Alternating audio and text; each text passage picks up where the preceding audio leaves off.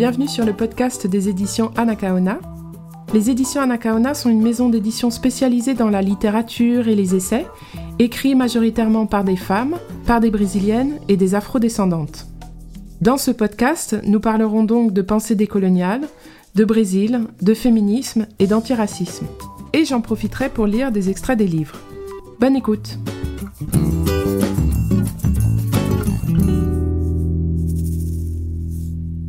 Alors j'étais au Brésil en novembre 2018 et je passais un peu de temps avec Conceição Evaristo. Je venais de publier son troisième livre aux éditions Anacaona, Insoumise. Et nous avions toutes les deux décidé d'aller à la Floupe, un festival littéraire à Rio de Janeiro, où parlait une jeune féministe noire que tout le monde semblait connaître, sauf moi, Jamila Ribeiro. Après cette rencontre, Conceição et moi avons été prendre un verre avec Jamila. Et j'ai d'ailleurs une photo de nous trois ce soir-là, à Rio, une photo collector. J'ignorais alors que j'allais publier Jamila, qu'elle viendrait plusieurs fois en France et qu'elle serait une des principales autrices de ma maison d'édition. Après cette soirée, et voyant ma curiosité envers Jamila, Conceição Evaristo m'a prêté le livre de Jamila qui était sorti l'année précédente, Lugar Gifal, La place de la parole noire. Alors je vais vous faire une confession, je n'ai jamais rendu le livre à Conceição. Oui, oui, je le dis honteusement, mais je fais partie de ces gens qui ne rendent pas toujours les livres qu'on leur prête. Et du coup, j'ai un exemplaire dédicacé par Jamila pour Conceição, donc double collector. Donc j'ai lu le livre dans la nuit ou quelque chose du genre, et je crois que dès la semaine suivante, j'ai retrouvé Jamila dans un café. Je me souviens très bien, c'était un café dans une librairie de São Paulo, pour lui demander si elle accepterait d'être publiée modestement aux éditions Anacaona. C'est là que j'ai commencé à me rendre compte de sa célébrité, quand j'ai vu qu'on était régulièrement interrompu, la plupart du temps par des jeunes femmes noires, qui s'exclamait, dans un mélange de fanatitude et d'admiration sincère Vous êtes Jamila Ribeiro, j'adore ce que vous faites, on peut prendre une photo? Donc c'est avec euh, Jamila que j'ai lancé notre collection d'essais Epoca. C'était un pari, je me demandais si ça allait marcher, car jusqu'alors, je n'avais publié que de la littérature. Lugar Jifal, La place de la parole noire, est le premier livre de Jamila, celui qui l'a fait connaître, et j'ai tout de suite accroché en me reconnaissant dans de nombreux passages.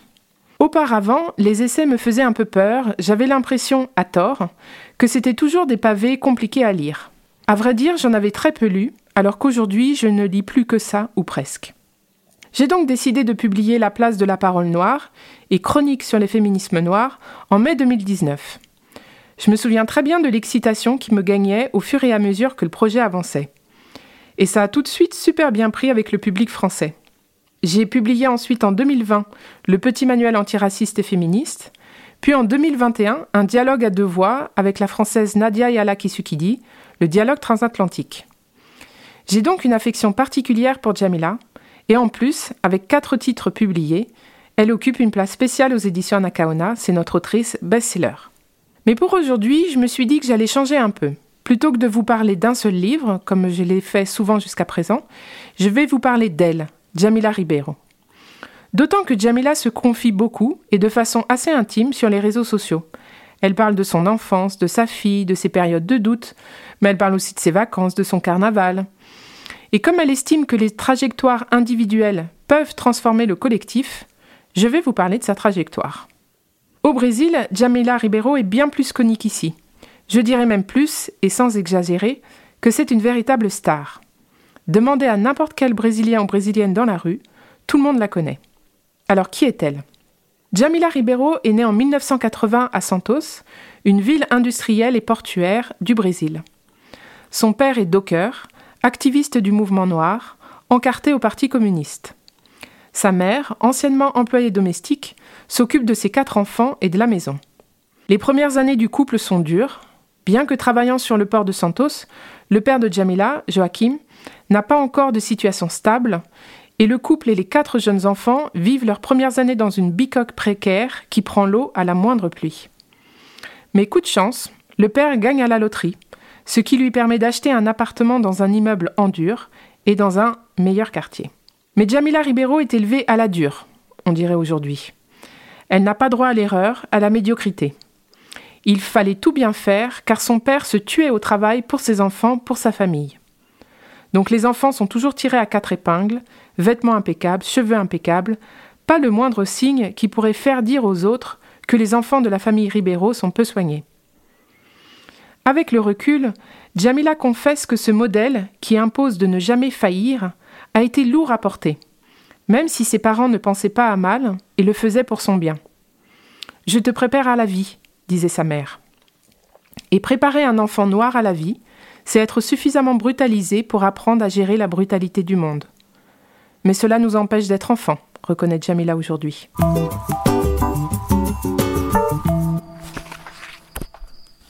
À la maison, nous grandissions en entendant que se tromper était un privilège de blanc. Mieux vaut que ce soit moi qui te frappe plutôt que la police, nous répétait ma mère. La peur de la violence policière fait que les mères noires ne peuvent permettre à leurs enfants de se tromper, et c'est aussi violent pour elles.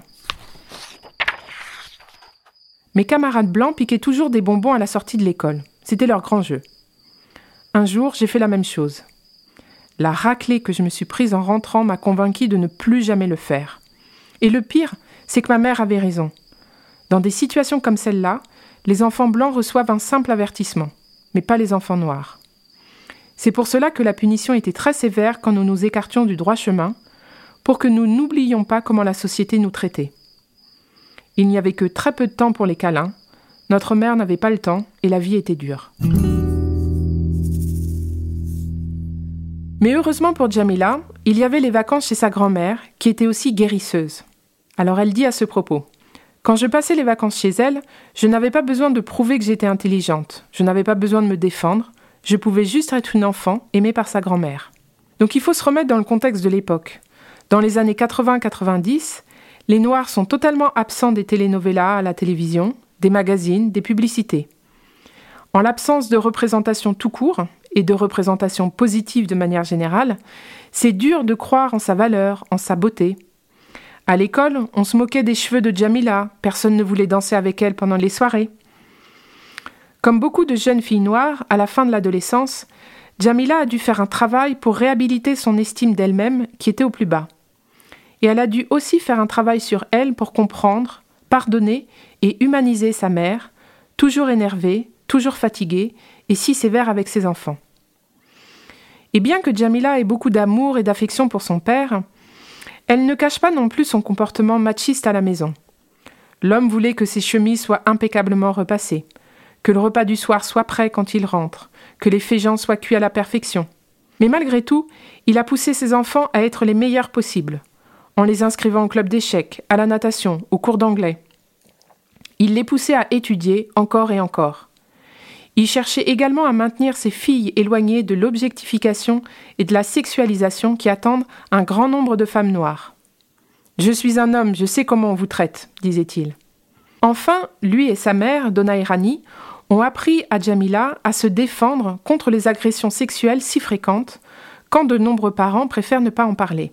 Donna Irani, d'ailleurs, s'était opposée à ses patrons, autrefois, qui la harcelait sexuellement, et racontait cette histoire à ses enfants pour qu'ils apprennent eux aussi à se protéger. Donc par rapport à son père, Jamila reconnaît que le père et le mari étaient deux personnes différentes. Le mari était machiste envers sa femme, mais le père était attentionné envers sa fille.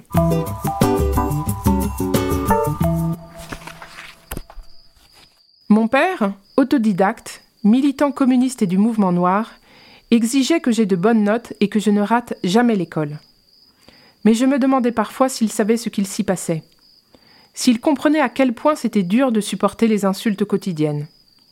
Je l'ai souvent détesté, comme quand il disait que je devais être fier de mes racines, ou qu'il m'interdisait de me lisser les cheveux. Ce n'est pas dans tes cheveux qu'il cache des bouts de gomme, pensais-je.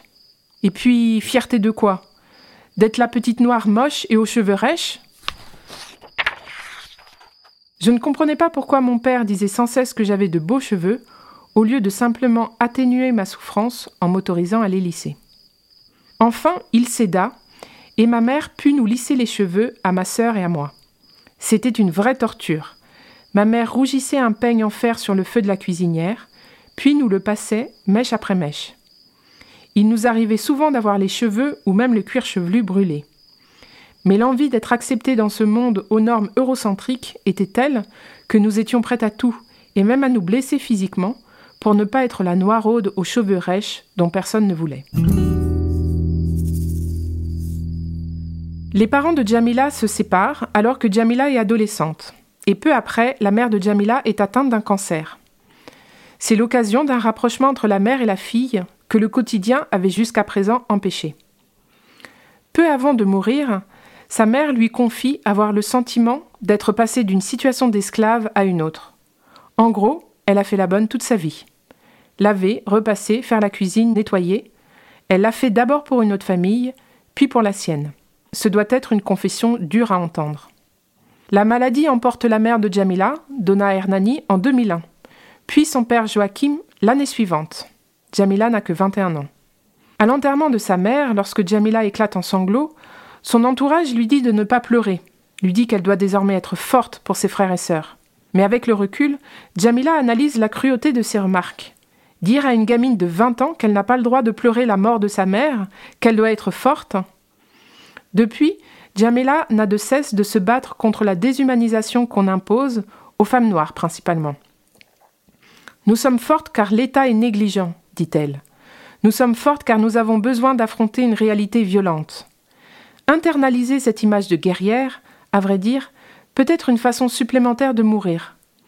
Reconnaître ses fragilités, ses douleurs, et savoir demander de l'aide sont des façons de restituer notre humanité niée. Nous ne voulons ni être subalternisés, ni naturellement guerrières, seulement humaines. Alors pendant son adolescence, Jamila travaille à la Maison de la femme noire de Santos et à sa bibliothèque, qui met l'accent sur les écrits des femmes noires. Et ce qui devait simplement être un petit job aura au final une importance déterminante dans sa trajectoire. Elle va y découvrir des autrices fondamentales pour son parcours intellectuel. Sueli Carnero, Leila Gonzalez, Toni Morrison, Jurema Werneck, Conseil Evaristo, etc.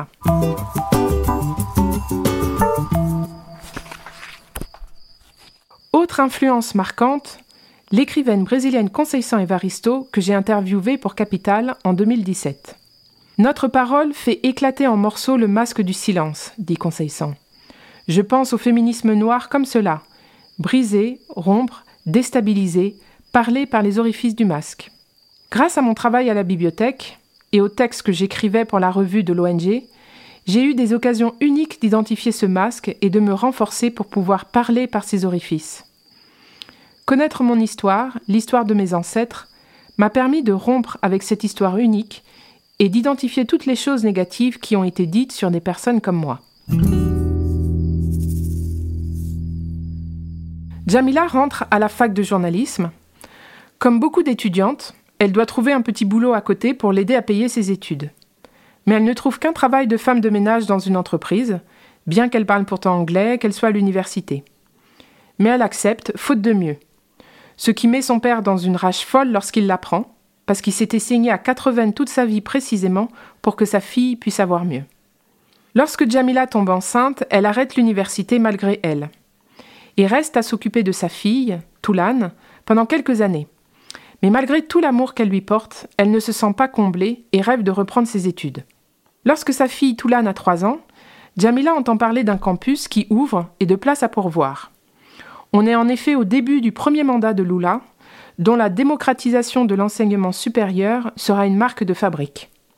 Il construit des campus dans tout le pays pour favoriser l'accès à l'université. En 2007, Jamila postule à la fac de philosophie et est acceptée. Tout son entourage la critique pour son choix. Comment Tu abandonnes ta fille? Forcément, ces critiques font mal, car il y a parmi ses collègues étudiants des hommes, et personne ne les critique, eux, parce qu'ils abandonnent leurs enfants. Au contraire, ils sont souvent élogiés pour leur courage, leur ténacité. Il y a beaucoup de pression, mais Jamila tient bon et décide d'y aller. J'ai le droit d'étudier, se persuade-t-elle. Mais c'est une période très dure où, selon ses propres dires, elle va beaucoup pleurer. Elle voit sa fille les week-ends seulement, car elle loge sur le campus pendant la semaine. Mais elle s'accroche. Entre-temps, en 2011, elle est invitée aux États-Unis, son premier voyage hors du Brésil, par la Simone de Beauvoir Society. C'est une expérience incroyable pour elle, qui la motive à aller plus loin que sa licence de philosophie, qu'elle obtient l'année suivante, en 2012, à 32 ans. Elle s'inscrit en master, elle l'aura trois ans plus tard, à 35 ans. Donc Jamila Ribeiro commence à devenir célèbre à partir de 2014, lorsqu'elle écrit des chroniques sur le féminisme noir, sur des blogs et des sites, notamment Carta Capital, un journal progressiste de référence. Un grand nombre de ces chroniques sont d'ailleurs réunies dans le livre que nous avons publié, Chroniques sur le féminisme noir. En 2015, elle écrit la préface de Femmes, race et classe de Angela Davis, qui est pour la première fois traduite au Brésil. En 2016, elle devient secrétaire adjointe des droits humains et de la citoyenneté de la ville de São Paulo, sous le mandat de Fernando Haddad, qui était étiqueté Parti des travailleurs.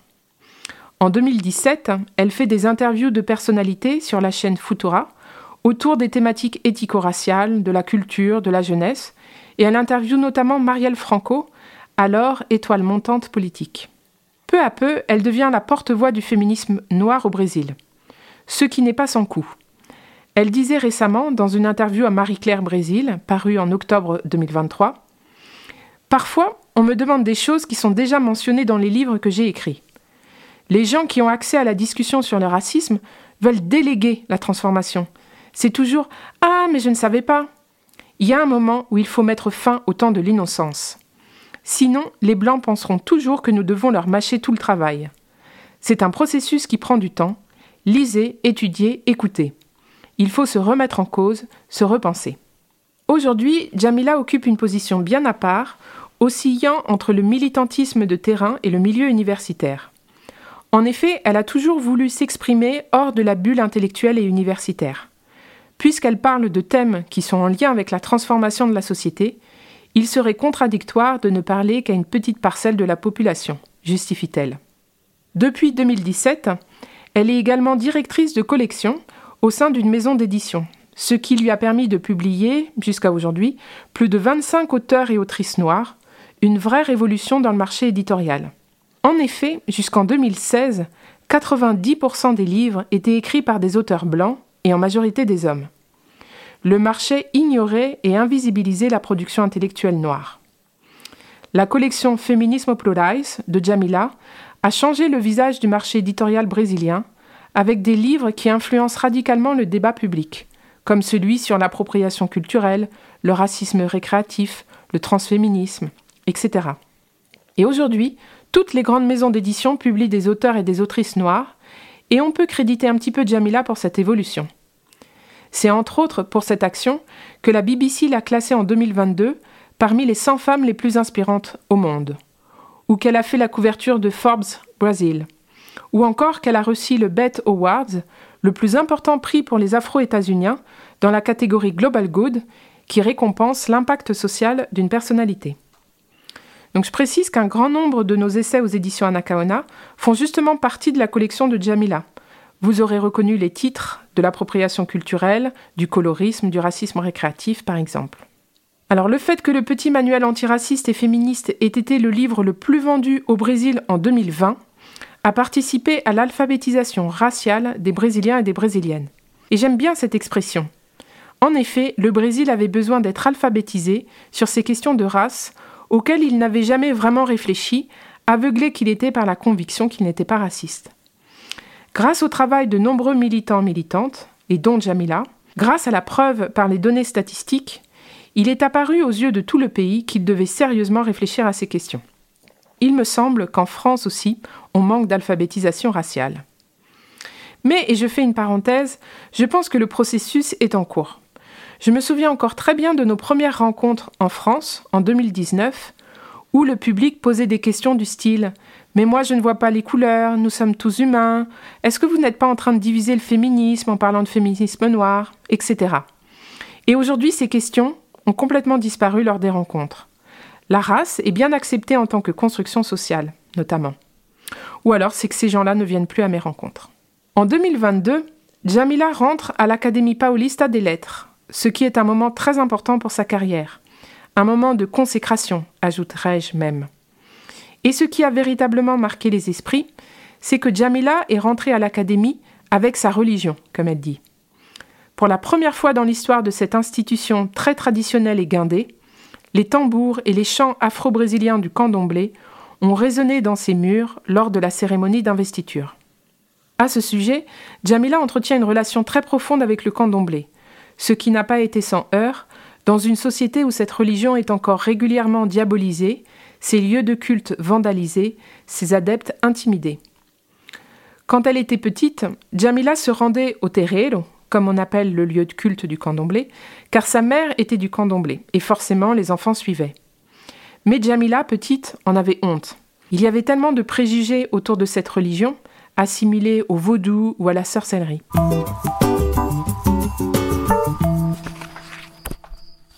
J'ai été initiée au candomblé à 8 ans, et je sais que les savoirs qui me constituent proviennent aussi des orishas, nos divinités. Peu après mon initiation, je devais porter des vêtements blancs et un turban, et j'ai dû les porter pour aller à l'école. Surnommée la macumbera, ce qui veut dire la sorcière, je suis devenue l'objet de toutes les moqueries. Un enfant m'a arraché mon turban pendant la récréation, et tout le monde a vu ma tête rasée. Je fus saisie d'une gêne immense, et c'est l'un de ces moments qui m'a vraiment fait nier mes origines. Je me suis mise à détester les cérémonies où j'accompagnais ma mère, car j'étais tétanisée à l'idée que quelqu'un me voie. J'ai été poussée à ne pas aimer le candomblé. Le masque m'a éloignée de ses savoirs pendant des années, de la même façon qu'il m'a empêché d'assumer mes cheveux. Ce n'est qu'en 2013, sûre de moi et ayant ôté toutes ces peurs colonisatrices, que je suis revenue à mon espace du sacré après plus de dix ans loin du candomblé. En 2022, Jamila a fondé l'Institut Féminisme Plurais, qui est un espace d'accueil pour les femmes vulnérabilisées. Dans cet espace, les femmes trouvent un service juridique, psychologique, odontologique, parce que oui, avoir des belles dents au Brésil, c'est super, super important, et tout cela gratuitement. En mars 2023, à New York, elle a prononcé un discours à l'Assemblée générale de l'ONU pour la journée officielle en mémoire des victimes de l'esclavage et de la traite transatlantique. À côté de ses activités militantes, Jamila est aussi l'ambassadrice ou l'égérie de grandes marques de luxe, ce qui peut déconcerter au début. Mais elle le fait aussi pour déstabiliser les imaginaires. Cela ne choquerait pas s'il s'agissait d'une femme blanche. Et puis cela lui plaît de se dire que, au même titre qu'elle-même, femme noire, peut se voir représentée dans une publicité incarnée par une femme blanche, les femmes blanches pourraient elles aussi se voir représentées dans une publicité qu'elle, femme noire, incarne. Mais Jamila ne fait pas que des campagnes de luxe. Elle a également fait des campagnes pour lutter contre le harcèlement dans les bars ou pour la fiabilité des urnes électroniques à l'époque où Bolsonaro diffusait des infox à ce sujet en disant qu'elles n'étaient pas fiables. Pour conclure, je vais vous donner un scoop que j'ai appris il y a très peu de temps. Je savais que la place de la parole noire allait être traduite et publiée aux États-Unis. Mais savez-vous qui en fera la préface? Shimamanda Adichie, une de mes autrices de fiction et personnalité en général préférées. La grande classe. Je vous recommande bien sûr les livres de Jamila, qui sont tous faciles à lire, dans un vrai souci de vulgarisation. Les extraits que j'ai lus sont tirés des Chroniques pour le féminisme noir, qui est une bonne porte d'introduction au féminisme noir, tout comme le petit manuel antiraciste et féministe qui pose clairement les bases d'une action antiraciste, et c'est à vous d'aller plus loin ensuite. La place de la parole noire est peut-être son livre le plus universitaire, mais qui reste malgré tout très accessible. Et enfin, je vous recommande le dialogue transatlantique, ce dialogue entre deux femmes, une française, Nadia Yala Kisukidi, et une brésilienne, Jamila. Voilà, vous en savez un peu plus sur Jamila. C'est une trajectoire qui force le respect, vous ne trouvez pas? Reprise des études avec un bébé à 30 ans, master à 35 ans, premier livre à 37 ans et permis de conduire cette année à 43 ans.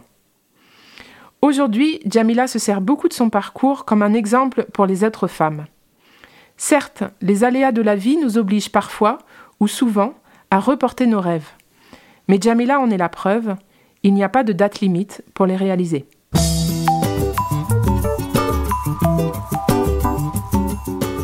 Voilà, c'est fini pour aujourd'hui. Merci de nous avoir écoutés.